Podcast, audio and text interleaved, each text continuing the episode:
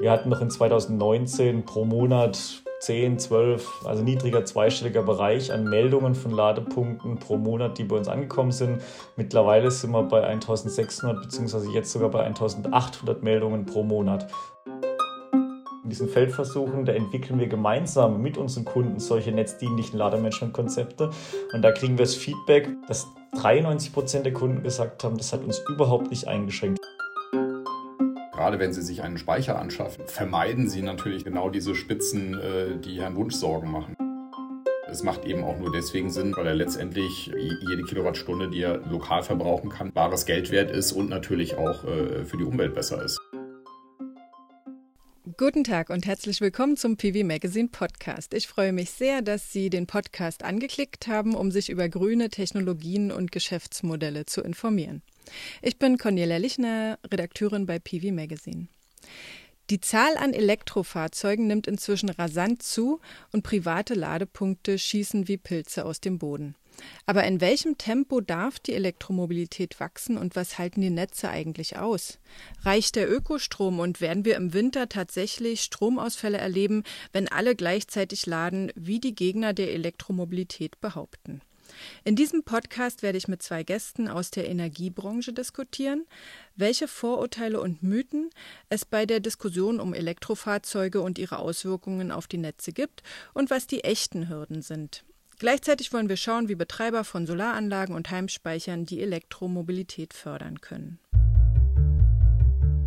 Der Initiativpartner des heutigen Podcasts Senec gehört zum Energiekonzern NBW und ist einer der größten deutschen Batteriespeicherhersteller, der ganzheitliche Energielösungen für Haushalte anbietet.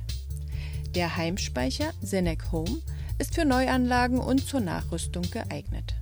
Für einen größeren Energiebedarf können mehrere Systeme kombiniert werden. Das integrierte Energiemanagement steuert das Ladeverhalten der Batterie und die solaroptimierte Stromnutzung wichtiger Verbraucher wie etwa einer Wärmepumpe oder einer Wallbox für E-Autos. Darüber hinaus können Kunden überschüssigen Strom auf einem virtuellen Stromkonto ansparen und von unterwegs für die Fahrzeugladung abrufen an über 200.000 Ladepunkten des NBW Schnellladenetzes.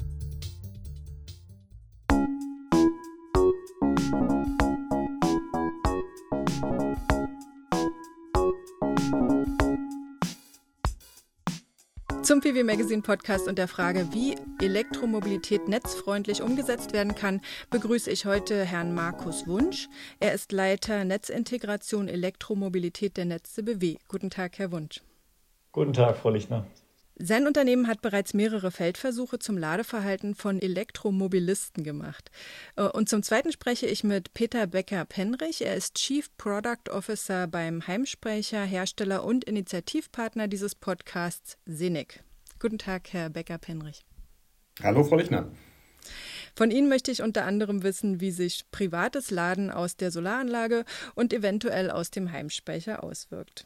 Ein beliebtes Totschlagargument gegenüber der Elektromobilität und auch gegenüber der Energiewende sind ja generell diese Was wäre wenn Fragen. Bei der Photovoltaik heißt es dann, ähm, was passiert, wenn die Sonne nicht scheint, was passiert, wenn der Wind nicht weht und diese schnell gestellte Frage ist ja immer ziemlich schwierig und ausführlich zu beantworten, weil es ja so viele Möglichkeiten und so viele Varianten gibt. Bei der Elektromobilität Mobilität lautet die Frage in der Regel, was passiert, wenn alle gleichzeitig abends nach Hause kommen und anfangen, ihre Elektroautos zu laden. Aber dieser Fall ist ja tatsächlich gar nicht so wahrscheinlich, oder Herr Wunsch? Sie haben es ausprobiert in einem Netzlabor. Was ist da passiert? Also im Prinzip beschreibt ähm, die, die Frage, oder im Kern dieser Frage steckt eigentlich die, ähm, die größte Herausforderung für uns ähm, im Kontext Elektromobilität auf das Verteilnetz, nämlich die Gleichzeitigkeit. Also wie finden Ladevorgänge tatsächlich gleichzeitig statt? Wie summieren sich Ladevorgänge und Ladeleistungen, die dadurch benötigt werden, gleichzeitig auf und wie entstehen dadurch Lastspitzen? Ähm, was wir grundsätzlich machen, das sind äh, sogenannte, oder ein Teil unserer Arbeit sind sogenannte Feldversuche, Netzlabore, wo wir tatsächlich in einem realen Umfeld untersuchen, wie ein tatsächliches Ladeverhalten von unseren Kunden ist und wie sich das wiederum über eben diese Gleichzeitigkeitsfaktoren auf das Netz auswirkt ähm, und wir entsprechend ähm, mit den Lastspitzen umgehen können und welche Lösungen wir dafür bereitstellen. Ähm, ob das tatsächlich eintritt, das hängt ganz, ganz entscheidend am Ladeverhalten von unseren Kunden ab. Es gibt einmal ein natürliches Ladeverhalten, das heißt, jeder Mensch äh, ähm, lädt so, wie er im Prinzip das entsprechend seines Mobilitätsverhalten machen möchte und entscheidet vollkommen frei, wann er ähm, im Prinzip das Fahrzeug ansteckt und wann nicht. Dann gibt es aber auch verschiedene Ladearten ähm, und Lademöglichkeiten, wie diese Ladevorgänge optimiert werden können. Und da gibt es verschiedene Parteien, Dritte, die diese Ladevorgänge ähm, versuchen zu optimieren, um die Flexibilität, die daraus entsteht, zu nutzen. Und jede dieser Optimierungsmöglichkeiten hat einen Einfluss auf die Gleichzeitigkeit. Und da gibt es, ähm, um das ganz kurz, ähm, ganz kurz zu nennen, gibt es vier Arten, die wir uns anschauen. Das ist einmal das ganze Thema netzverträgliches Laden. Hier optimiert der Kunde selbst. Sprechen wir gleich noch ähm, mit dem Herrn Becker-Penrich sicherlich über das ganze Thema netzverträgliche Optimierung mit Batteriespeicher, also hinter einem Netzanschlusspunkt. Zweite Möglichkeit, der Netzbetreiber optimiert. Das heißt, dass wir entsprechend mehr Elektrofahrzeuge netzdienlich ins Netz integrieren können. Ähm, und das Netz vor Lastspitzen schützen. Und die dritte Variante, da sind wir dann im Bereich ähm, ja, systemdienliches Laden und in der vierten Variante marktorientiertes Laden. Hier geht es dann ähm, unter anderem durch eine Incentivierung durch Übertragungsnetzbetreiber, um, um Regelenergiemarkt ähm, im Prinzip diese Flexibilität zu nutzen oder zeitvariable Strompreise, wo der Kunde entsprechend über andere Incentivierungen vielleicht zu anderem Ladeverhalten ähm, bewegt wird. Und da haben wir ähm, ganz unterschiedliche Gleichzeitigkeiten. Im natürlichen Fall sind wir eher geringere Gleichzeitigkeiten, weil sich das sehr, sehr schön verteilt. In den letzten beiden Fällen mit zeitweise Marktpreisen und auch ähm, im Falle der Systemdienstleistung, da kann sich das tatsächlich auf sehr hohe Gleichzeitigkeiten bündeln. Und dann ähm, kann auch wirklich so ein Fall, nicht alle kommen abends nach Hause und laden, aber alle Fahrzeuge sind dauerhaft angesteckt und laden nach einem entscheidenden gleichzeitig stattfindenden Signal. Und dann kann schon dieses Szenario auch entstehen. Aber wie ist es mit dem natürlichen Ladeverhalten? Es kommen nicht alle Leute gleichzeitig nach Hause und stecken gleichzeitig ihre Fahrzeuge an. Wie ist es normal? Da muss man ein bisschen drauf schauen, welche, welche ähm, Menge an Fahrzeugen und Ladepunkte betrachte ich. Ähm, und in den Feldversuchen haben wir unterschiedliche Anzahl von Fahrzeugen und Ladepunkten, die wir betrachten. Wichtig ist ja immer in einem Stromkreis, weil dort entsteht die Belastung und muss die Belastung auch gedeckt werden. Ähm, und schauen wir uns ähm, ja, ähm, mit steigender Anzahl der Fahrzeuge sinkt im Prinzip der Gleichzeitigkeitsfaktor. Beispiel in dem Feldversuch der E-Mobility Allee. Das ist im Prinzip ein, ähm, ein Feldversuch gewesen, den wir im vorstädtischen Bereich gemacht haben, in Ostfildern bei Stuttgart. Da haben wir 50 Prozent Durchdringung in einer Straße realisiert, 10 von 20 Haushalten am Elektrofahrzeug bekommen. Da waren wir bei 50 Prozent Gleichzeitigkeit. Ähm, in der E-Mobility ähm, Chaussee mit nur acht Fahrzeugen waren wir bei 75 Prozent Gleichzeitigkeit. Also schon hohe Gleichzeitigkeitsfaktoren. In der ähm, E-Mobility, im E-Mobility Carré, da waren mehr Parteien mit über 58 Ladepunkten ausgestattet, also deutlich mehr. Da waren wir nur bei 22 Prozent Gleichzeitigkeitsfaktor, also deutlich niedriger. Und so verhält sich das im Prinzip ähm, im Sinne der betrachteten Fahrzeuge und Ladepunkte. Aber wenn wir insgesamt mehr Fahrzeuge am Netz haben, dann sind natürlich auch schon bei geringeren Gleichzeitigkeiten die Netze womöglich überlastet. Das hängt, äh, genau, das, das hängt immer von, dem ganz, von der ganz punktuellen Situation im Netz ab. Also ich kann es nicht pauschal beantworten, auch wie viele Fahrzeuge verträgt denn unser Stromnetz, sondern ich muss mir wirklich ähm, die einzelnen Stromkreise, die einzelnen ähm, Ortsnetzstationen und deren freien Kapazität anschauen. Und das bestimmt wiederum, wie viele Fahrzeuge in jedem Stromkreis aufgenommen werden können in das bestehende Netz und wie entsprechend das Netz weiterentwickelt werden muss. Jetzt ähm, kaufen sich ja relativ viele Leute gerade eigene private Ladepunkte, weil das auch von der KfW gefördert wird. Haben Sie da überhaupt eine Einflussmöglichkeit ähm, auf die Frage, wie viele Leute in einem Stromkreis jetzt dem nächsten äh, Elektroauto laden und in welchem äh, Umfang Sie das tun oder in welchem, mit welchem Muster Sie das tun? Nee, das ist auch gut so, dass es unsere Kunden entscheiden können. Ähm, und wann wer elektrisch umsteigt, das ist für eine ganz spannende Frage für uns, ähm, allein mal die auf die Zahlen zu schauen. Wir hatten noch in 2019 pro Monat 10, 12, also niedriger zweistelliger Bereich an Meldungen von Ladepunkten pro Monat, die bei uns angekommen sind. Mittlerweile sind wir bei 1600 beziehungsweise jetzt sogar bei 1800 Meldungen pro Monat. Und der große Anteil dieser Meldungen, das sind private und öffentliche Ladepunkte, ähm, die kommen aber aus dem KfW-Programm. Ja, und das sind die, die, die 11 kW-Wallboxen und die ähm, unterliegen einer reinen Meldepflicht. Das heißt, ähm, hier gibt es keine Genehmigungspflicht durch einen Netzbetreiber, sondern da darf natürlich jeder Kunde mit, mit entsprechendem Elektroinstallateur sich diesen Ladepunkt installieren. Und da ist es unser Ziel, so viel wie möglich jetzt schon ins Bestandsnetz zu integrieren. Viele Nutzer, gerade in solchen vorstädtischen Gebieten, haben ja bereits eine Photovoltaikanlage und vielleicht einen Heimspeicher. Und wenn Sie jetzt noch den Ladepunkt dazu bestellen, dann versuchen Sie sich ja selbst zu optimieren, wie Sie das vorhin auch schon gesagt haben, dass es eine Möglichkeit ist. Ähm, und eine Voraussetzung bei der KfW-Förderung ist ja auch, dass man Grünstrom laden muss. Äh, und da könnten natürlich Photovoltaikbetreiber durchaus profitieren, wenn sie einiges an zusätzlichem Aufwand leisten, um sozusagen ihren eigenen Solarstrom in die Batterie zu bekommen. Das wäre doch letztlich auch gut fürs Netz, denke ich mir, oder? Wir begrüßen es total, wenn, wenn unsere Kunden sich selbst optimieren. Das trifft den Anwendungsfall netzverträgliches Laden, den ich vorhin geschildert habe. Ähm, also wenn, wenn die Kunden sich hinter ihrem Netzanschlusspunkt optimieren, da kann eine PV-Anlage eine Rolle spielen, da kann Batteriespeicher eine Rolle spielen, da können intelligente ähm, Messsysteme mit, mit äh, Energiemanagementsystemen eine Rolle spielen. Ähm, und das sorgt dafür, dass sich das Lastprofil am Netzanschlusspunkt ähm, ein Stück weit glättet. Und entsprechend entstehen auch weniger Lastspitzen wieder bei uns im vorgelagerten Netz. Und deswegen, ja, hat es eine positive Auswirkung auf das Thema ähm, Netzbelastung über die Lastspitzen. Dann kommen wir mal zu Herrn Becker-Penrich, der ja sozusagen für diese solare Optimierung im Haushalt steht. Welche Möglichkeiten hat der Privathaushalt, ähm, seine Fahrzeugladung zu optimieren? Ähm, und Inwiefern ist es äh, wirklich gut für den Netzanschluss? Weil letztlich geht es ja doch für den Privathaushalt darum, möglichst die Mittagsspitze einzufangen und möglichst ähm, das, das Fahrzeug zu laden, wenn die Sonne scheint, klar. Aber wenn es halt nur nachts da ist, dann haben Sie doch auch nicht mehr so viele Möglichkeiten. Oder was ist Ihre äh, Chance dabei?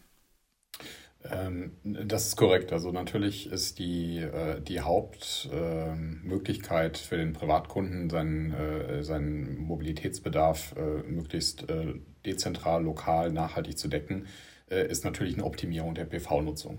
Und deswegen ist unser System auch sehr stark darauf ausgelegt, dass wir genau diesen Vorgang optimieren ähm, das nennen wir solaroptimiertes Laden. Das bedeutet also, dass Sie Ihr Auto anschließen äh, und das System sozusagen dafür sorgt, dass das Auto nicht so schnell wie möglich vollgeladen wird. Äh, natürlich nur, wenn Sie das entsprechend äh, quasi als, als Option vorwählen, sondern es dann lädt, wenn das Haus den vom, von der PV-Anlage erzeugten Strom einfach nicht anderweitig nutzen kann.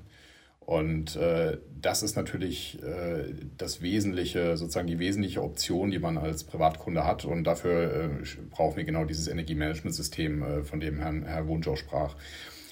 Der Speicher spielt an der Stelle eigentlich äh, aus meiner Sicht eine geringere Rolle, weil wenn man sich vorstellt, äh, dass die Kapazität der Batterien in Autos und die Kapazität der Batterien in Heimspeichern äh, momentan noch relativ weit auseinander liegen. Also so ein Auto hat, je nachdem welchen Typ Sie da haben, ich würde mal sagen, vielleicht zwischen 40 und 80, 90 äh, Kilowattstunden äh, Speicherkapazität.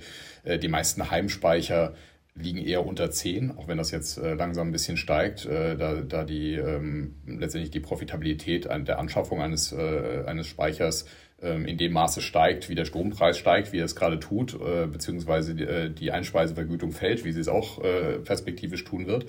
Ähm, dann haben Sie aber eine, sozusagen ein Missverhältnis, wo Sie mal grob gesagt, wenn Sie Ihren Speicher komplett voll machen zu Hause, äh, da vielleicht 50 bis 100 Kilometer Reichweite für ihr E-Mobil sozusagen vorhalten. Und das Grundprinzip äh, unseres Systems, weswegen wir uns auch nicht als Speicherhersteller oder Speicher äh, sozusagen ähm, äh, Vertrieb äh, sehen, sondern äh, wir bieten mit Senec 360 äh, wirklich eine End-to-End-Lösung an für, den, für die nachhaltige Energieversorgung zu Hause und auch unterwegs ist, dass sie hingehen und äh, den PV-Überschuss, den sie im Laufe des Tages haben, wenn also ihr Haus nicht mehr in der Lage ist, die erzeugte äh, Leistung quasi sofort zu verbrauchen, dass sie das im, im, im Heimspeicher zwischenspeichern. Und der normale Zyklus ist dann, dass äh, abends, wenn die Sonne untergegangen ist, äh, aus diesem Heimspeicher der Bedarf des Hauses weiter gedeckt wird. Und je nachdem, wie Ihr Haus ausgestattet ist, äh, ob Sie zum Beispiel mit Wärmepumpe heizen oder äh, mit, mit fossilen Bremsstoffen heizen, haben Sie natürlich einen unterschiedlichen Bedarf. Aber so im Großen und Ganzen äh, würde ich davon ausgehen, vor allem wenn der Speicher entsprechend ausgelegt wurde, ähm, dass sie ungefähr durch die Nacht kommen und am nächsten Tag dann eben äh, das Spiel von vorne beginnt.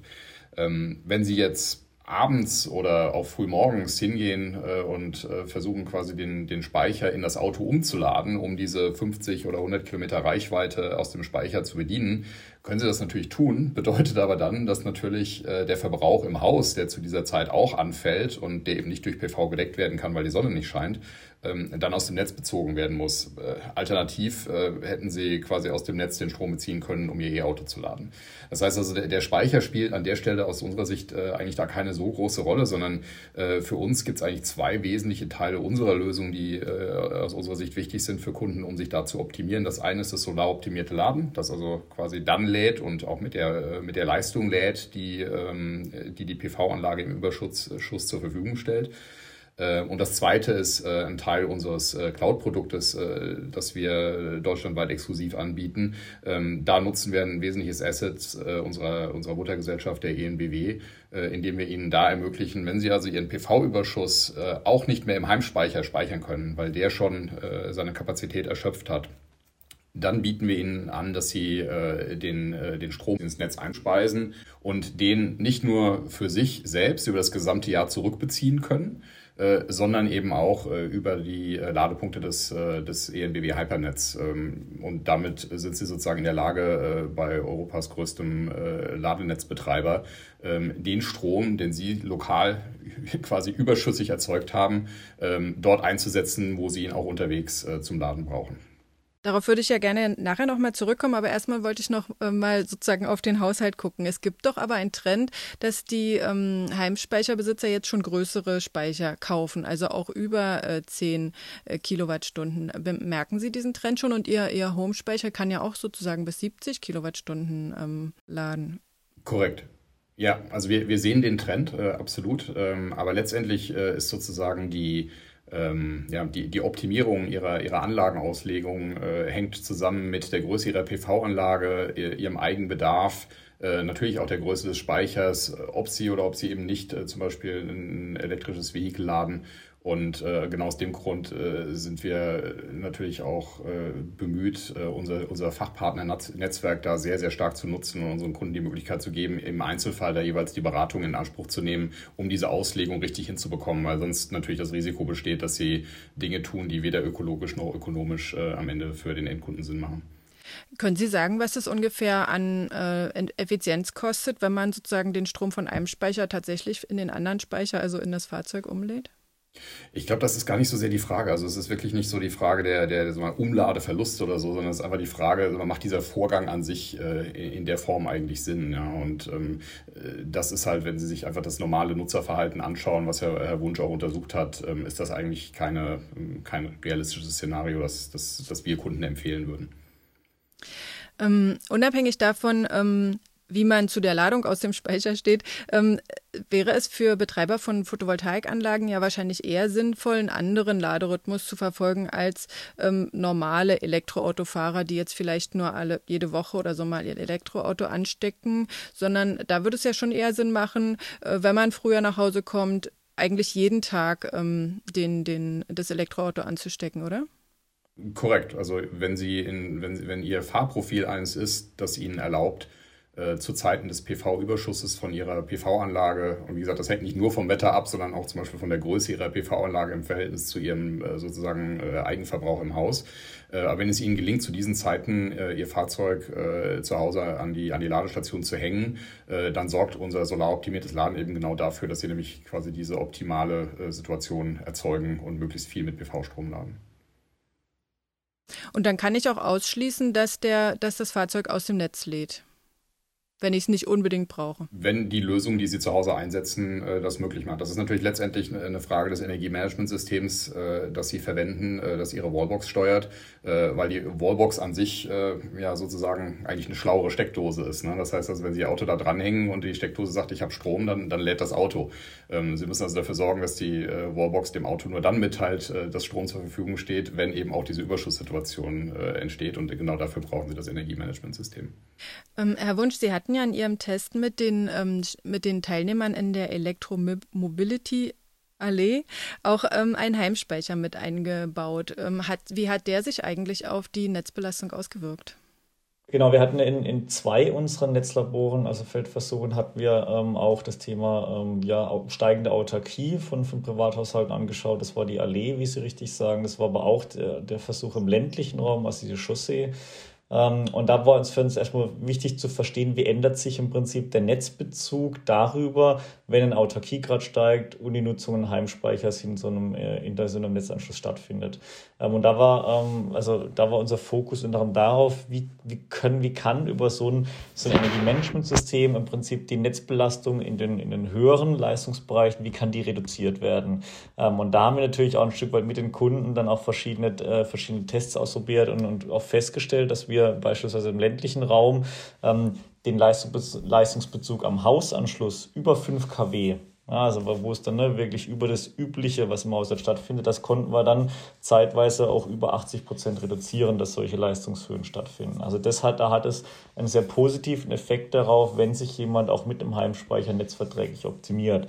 Aber es stimmt vollkommen, was Peter Becker-Penrich auch sagt, dass entsprechend natürlich die Kapazität des Speichers limitiert das Potenzial ähm, der netzverträglichen Optimierung. Und ich glaube, da ist nicht eine Frage, um da nochmal Bezug drauf zu nehmen, wie wir dann im Prinzip von einem Speicher in anderen Speicher schichten, sondern entsprechend, wie der tatsächlich ähm, im Moment generierte PV-Strom dann auch für, für das Laden des Elektrofahrzeugs genutzt werden kann. Aber in so einem Fall, wenn man den Heimspeicher dafür benutzt, um sozusagen die Netzanschlüsse zu limitieren, dann müsste der ja ganz anders funktionieren als ein Heimspeicher, der auf Solar optimiert, richtig? Genau, da gibt es da dann unterschiedliche Möglichkeiten, diesen Speicher einzusetzen. Das entscheidet im Grundsatz einfach das Energiemanagementsystem, was dann entsprechend im Privathaushalt verwendet. Ähm, und ähm, die Prämissen im Prinzip, die man diesem Energiemanagementsystem auch tatsächlich mitgibt. Wir hatten beispielsweise auch ähm, in der Tiefgarage, in dem Feldversuch, hatten wir auch zwei große Batteriespeicher mit jeweils 19 Kilowattstunden, ähm, weil natürlich auch viele Ladepunkte dahinter stecken und die haben wir auch als Leistungsbooster verwendet. Ja? Also wirklich, wenn ein hoher gleichzeitiger, Leistungsbezug stattfindet, diese dann entsprechend auch mit einem Leistungsbezug Richtung Ladepunkte ähm, im Prinzip beizustellen. Und das ist natürlich eine andere Fahrweise, wie wenn ich den Energiespeicher rein zur Steigerung des Autarkiegrads äh, verwende absolut. Dann müsste der ja wahrscheinlich auch ein ganz anderes Geschäftsmodell verfolgen, weil im Moment ähm, rechnen sich ja diese Heimspeicher darüber, dass man ähm, möglichst hohe Solarautarkie erreicht. Ja? ja, und deswegen ist auch für uns wichtig, ähm, uns da nicht zu sehr auf eine netzverträgliche Optimierung unserer Kunden zu verlassen, ähm, ähm, weil der Kunde soll selber entscheiden, wie er seinen Speicher hinter dem Netzanschlusspunkt auch verwendet und wie das für ihn ideal ist. Für uns ist dies, das Thema Netzdienlichkeit, was ich vorhin auch angesprochen hatte, also dass wir als Netzbetreiber ein Stück weit auch die Möglichkeit kommen, die Flexibilität, die bei Ladevorgängen entsteht, weil die Standzeit ja immer länger ist im privaten Bereich wie die tatsächliche benötigte Ladedauer, dass wir die ein Stück weit auch wirklich zur Vermeidung von Last oder zur Reduzierung von Lastspitzen ähm, verwenden können. Und das ist uns ganz, ganz entscheidender Faktor, dass wir eben in Hochlastzeiten zeitweise Leistung reduzieren können, ähm, um ähm, nicht entsprechend eben negativ behafteten Netzdienlich steuern zu möchten. Also das klingt immer vom Wording sehr negativ behaftet, sondern einfach um mehr Ladepunkte bei der aktuellen Dynamik, die wir haben, ins Bestandsnetz schon integrieren zu können. Das heißt, unseren Kunden jetzt sofort den Umstieg auf die Elektromobilität zu ermöglichen. Und bei den Zahlen, die wir gesehen haben, ähm, ist die Frage, ob das Bestandsnetz überall das jetzt einfach so ähm, ohne eine intelligente Netzoptimierung wie diese Netzdienlichkeit hinbekommt, dies für uns entscheidend. Und da glauben wir, dass es so eine, so eine Möglichkeit auch braucht. Mhm. Aber die ähm, Freunde des Marktes, sage ich mal, die würden ja immer äh, auf die variablen Tarife gehen und erstmal sagen, ähm, dann, dann macht doch ähm, nachts den Strom äh, preisgünstig und am Tag teurer oder andersherum und, und dann ähm, würden die Leute sich ja selber wieder äh, optimieren äh, anhand von Preissignalen. Aber Sie sagen, das ist gerade bei der Elektromobilität eine schlechte Idee, ja? Es ist keine schlechte Idee ja, und das, soll künftig auch ermöglicht werden. Es ist nur eine gefährliche Idee ähm, in, in der Geschwindigkeit, wann das kommt. Ja, weil wir jetzt eine bestehende Netzinfrastruktur haben, ähm, die, äh, wie vorhin erwähnt, ähm, punktuell unterschiedlich ausgelastet ist und es dann so über, über eine, ähm, ich sag mal, eine zeitvariable Preisoptimierung ähm, zu hohen Gleichzeitigkeiten kommen kann, die zu Lastspitzen führen, die unser Netz punktuell in eine Überlast bringen können. Ähm, und da ist eben der Schritt wichtig, das Netz auszubauen. Das wollen wir auch machen, aber das braucht natürlich eine gewisse Zeit, um das zukunftssicher tun zu können. Und für diese gewisse Zeit ähm, ist die Kombination mit einer, mit einer Intelligenz im Sinne der Netzstabilität unglaublich wichtig. Ähm, und ein gut ausgebautes Netz, das muss auch wirklich die Anforderungen oder der Anforderung gerecht werden, dass entsprechend auch ähm, genau solche Themen wie ähm, zeitvariable Preise etc dass die ähm, auch wirklich unser Netz als Basis, als Infrastruktur ähm, leisten kann. Im Moment ist nur das mir wichtig, dass wir da einfach eine, eine Infrastruktur haben, die niemals eine Niederspannung ausgelegt wurde für so einen hohen Leistungsbezug, wie es die Elektromobilität vergleichsweise zu anderen Verbrauchern mitbringt.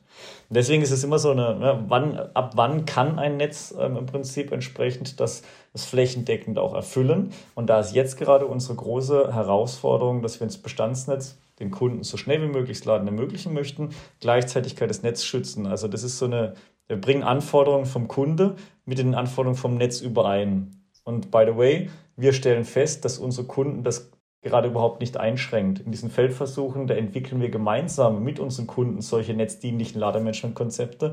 Und da kriegen wir das Feedback beispielsweise im, äh, bei den 58 Ladepunkten im E-Mobility Carré, dass 93 Prozent der Kunden gesagt haben, das hat uns überhaupt nicht eingeschränkt. Viele merken es sogar gar nicht, weil wir nur die Leistung reduzieren und sich einfach der Ladevorgang verlängert und es am Abend in die Nacht ist völlig egal. Andere merken es, aber es schränkt sie nicht ein. Und das finde ich ein ganz, ganz wichtiger ähm, Indikator. Ähm, Herr Becker-Penrich, wenn Sie jetzt sagen, okay, Sie, Sie steuern mit der Wallbox ja praktisch nur eine äh, intelligentere Steckdose, kann man die dann auch so steuern, dass man beispielsweise den Ladevorgang, wenn man ihn dann nachts macht, auch über einen längeren Zeitpunkt hinaus ausdehnt, um sozusagen die Leistung zu begrenzen?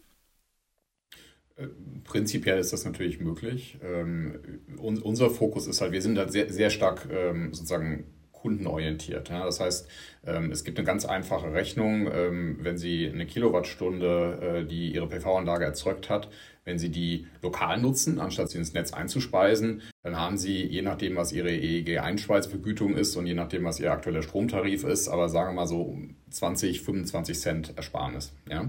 Das heißt, deswegen äh, ist es für den Kunden neben dem ökologischen Effekt auch ökonomisch extrem sinnvoll zu sagen, je mehr ich tun kann, um meine Verbraucher, also nicht nur meinen Heimspeicher, sondern zum Beispiel auch meine Wallbox oder andere Großverbraucher dann laufen zu lassen, wenn ich diesen Überschuss habe, das, das, das macht komplett Sinn. Ja, und das ist das, was wir sozusagen deswegen für den Kunden möglich machen. Ähm, äh, was, was Herr Wunsch sagte, ist genau dieser, dieser Abgleich zwischen dem, was für den Kunden eigentlich äh, äh, wünschenswert ist, weil der, der Kunde hat natürlich jetzt im direkten Sinne kein Interesse daran zu sagen, ähm, ja, ich möchte jetzt irgendwie unterschiedliche Ladeströme über Nacht haben. Der sagt aber, ich will morgens mein Auto voll haben. Also so würden, so würden wir uns das anschauen. Ja?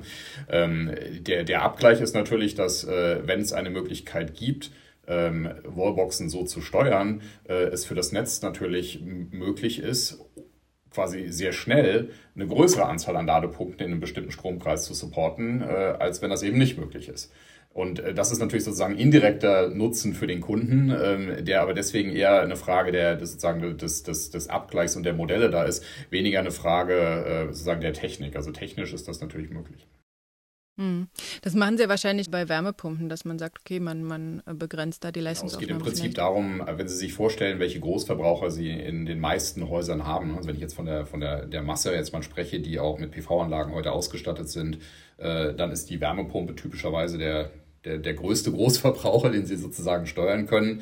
Äh, wenn es eine Wallbox gibt, äh, spielt die natürlich auch eine Rolle. Äh, gegebenenfalls haben sie vielleicht noch, noch Klimaanlagen oder ähnliche Systeme, die man natürlich auch PV-optimiert gut steuern kann, weil die oft auch dann gebraucht werden, wenn die Sonne eben äh, besonders stark scheint.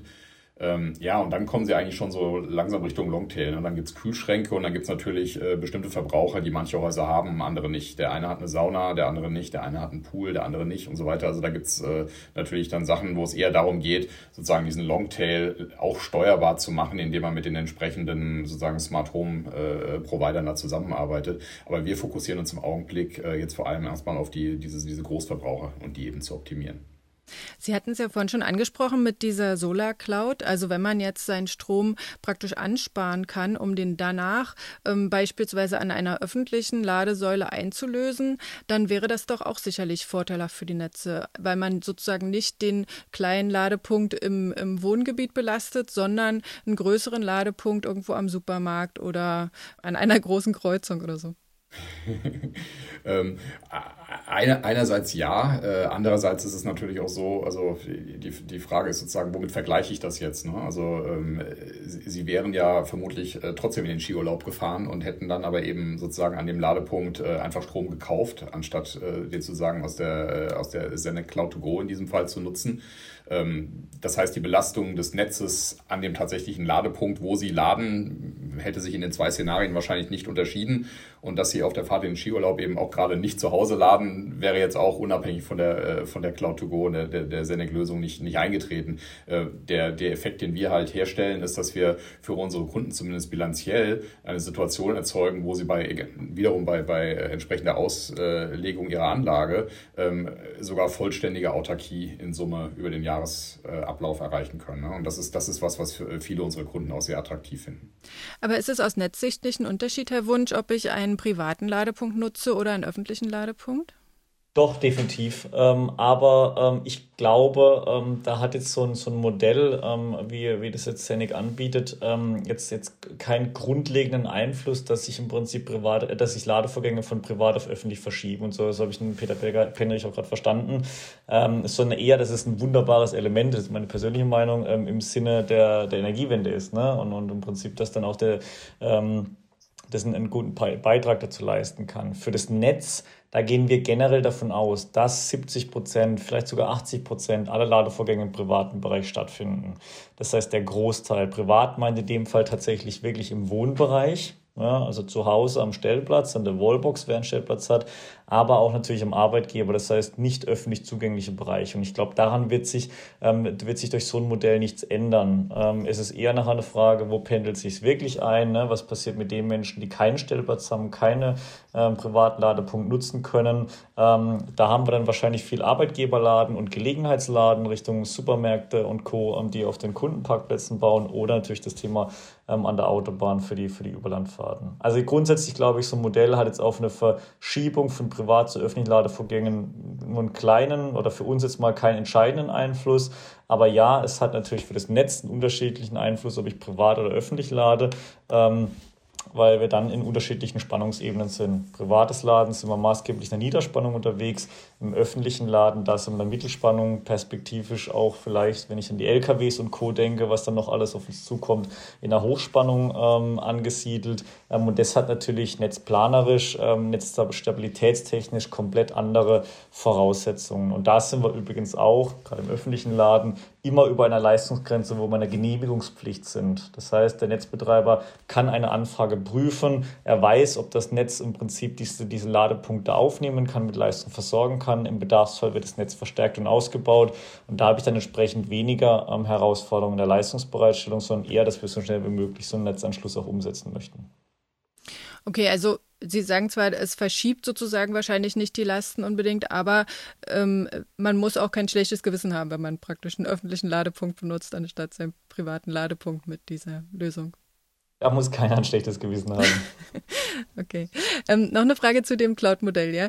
Ähm, das Cloud-Modell ist ja sicherlich darauf ausgelegt, damit die ähm, Kunden ähm, ihren Solarstrom sozusagen aus dem Sommer mitnehmen können in die Nacht oder auch in den Winter, um dann damit eigentlich in erster Linie ihren Haushaltsverbrauch zu versorgen. Bleibt dann genügend Strom übrig, um äh, mit der Solarcloud auch noch ähm, ein Elektroauto ähm, zu tanken, wenn man unterwegs ist?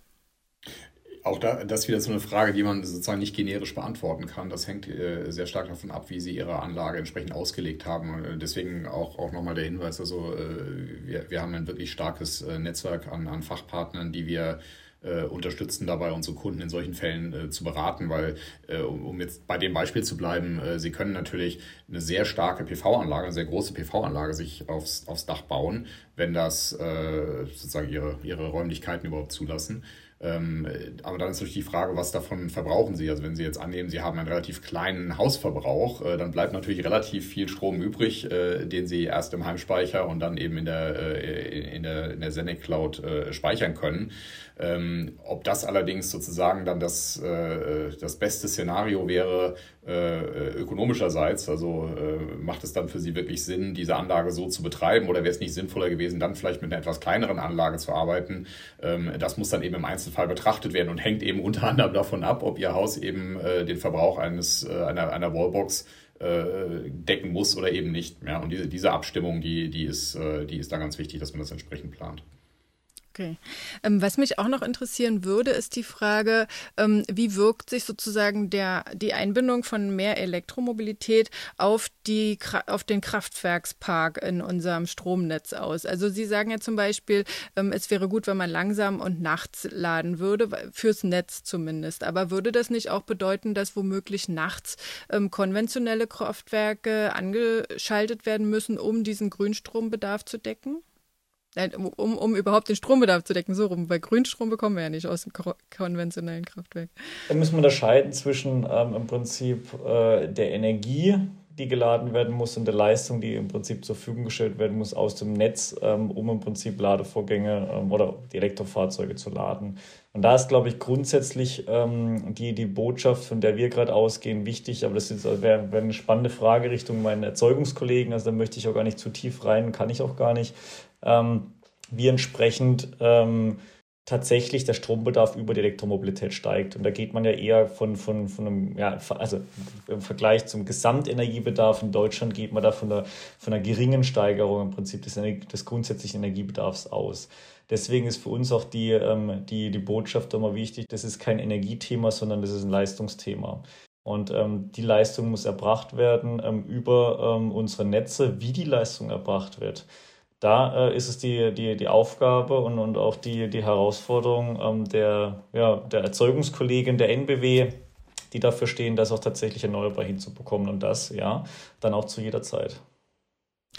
Ähm, alles, was wir bisher besprochen haben, zeigt ja auch, dass das Netz von viel Speicherreserven ähm, pro profitiert.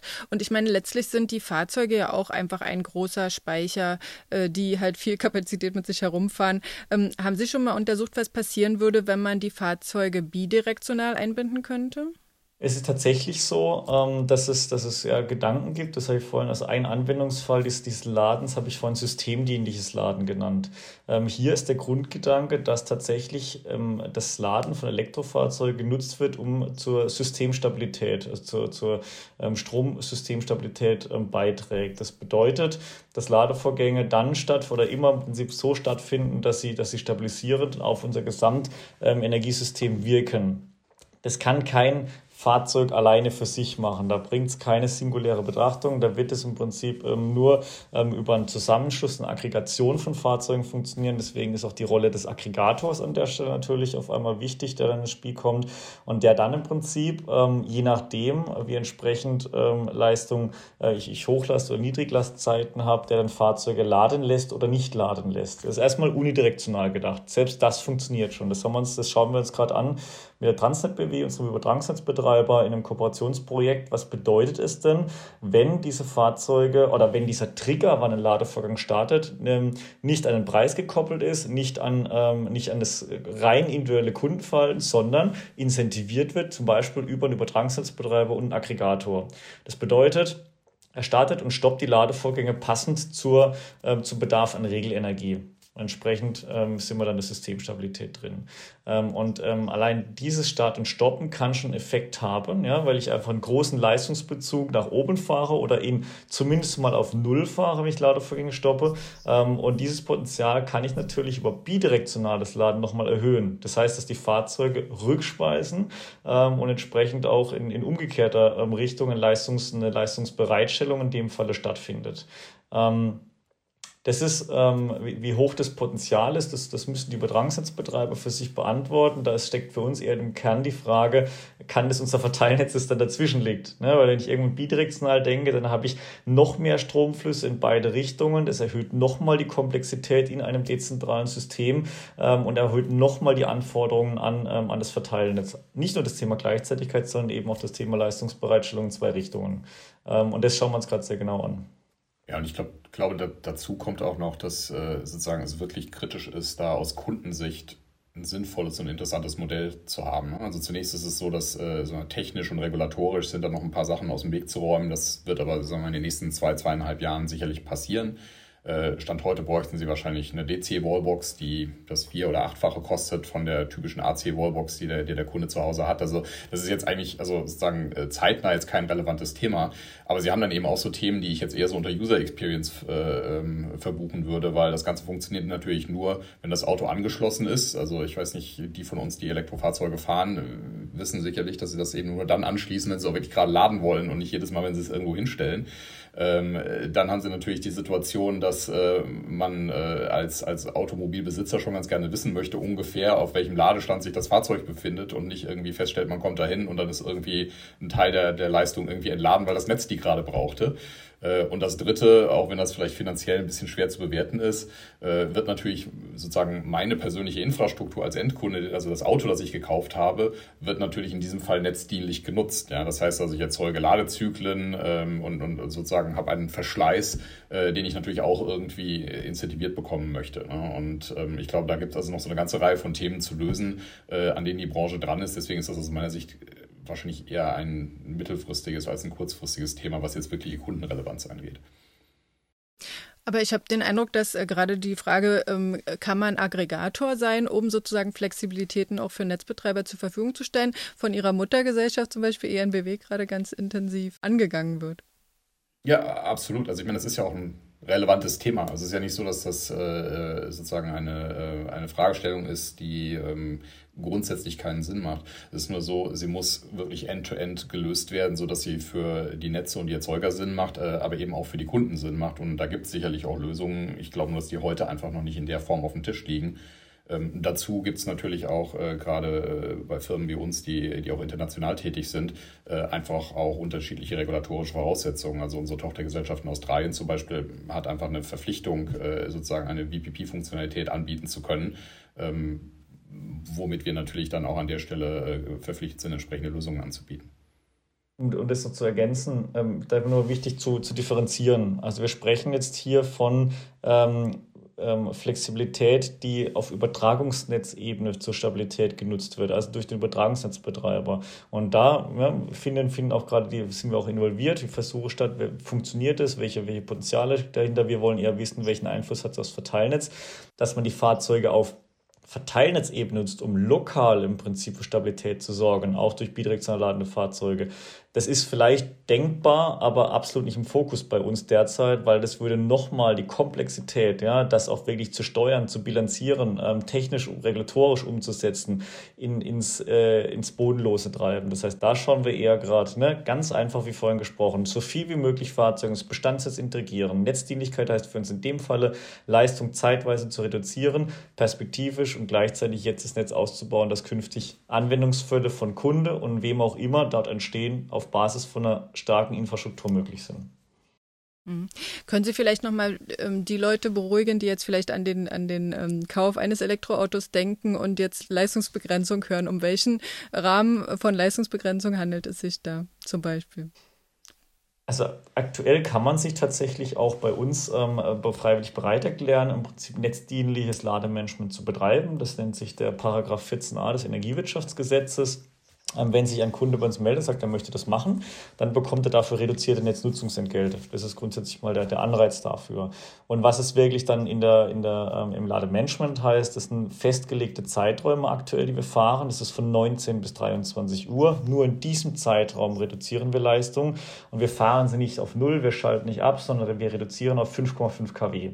Das heißt, bei einer 11 kW Wallbox ist es im Prinzip eine Leistungsreduzierung von ähm, 50 Prozent an vier Stunden des Tages und das am Abend, wenn üblicherweise das Fahrzeug auch steht. Und das ist ähm, genau den Fall, den wir auch diskutieren und sagen, ähm, Mensch, da fühlen sich die Kunden nicht eingeschränkt. Wir hatten übrigens mal, das als, als kleine, kleine Geschichte noch, noch ergänzend, wir hatten mal ähm, in einem unserer Netzlabore eine App den, den, den Kunden zur Verfügung gestellt, wo sie sich im Prinzip rausnehmen konnten, in Anführungszeichen, aus der netzdienlichen Steuerung. Das heißt, wenn jemand gesagt hat, Mensch, ich brauche jetzt dringend äh, volle Ladeleistung, dann drücke ich hier den roten Knopf und dann, dann, dann nehmen wir diese Wallbox in diesem Testumfeld, nehmen wir sie raus und steuern sie nicht und reduzieren keine Leistung.